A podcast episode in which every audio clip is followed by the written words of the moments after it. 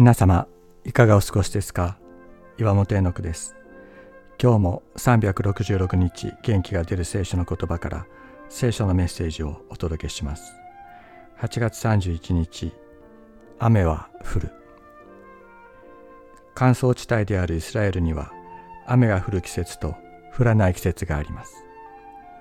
現在のような考えの技術がなかった聖書の時代のイスラエルでは私たちが想像できないほど雨に対する強い渇望があったに違いありません。しかし雨の降らない季節の後に雨の季節がある。神様が祝福を注いでくださる季節があるというのです。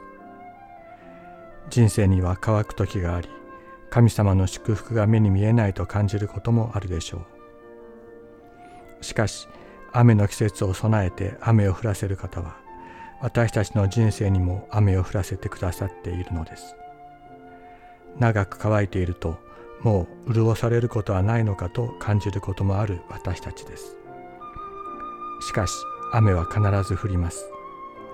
主に雨を求めようと聖書は言います。恐れずに求めようと。雨は必ず降るからです。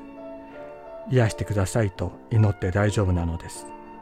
満たしてくださいと祈って大丈夫なのです。私たちを癒し満たすお方が生きているからです。雷鳴とともにあふれるほどの祝福の大雨を私たちに注いでくださる。神様はご自分の約束を必ず守られます。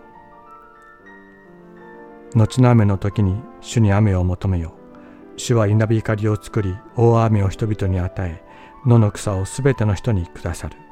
ゼカリア書10章1節。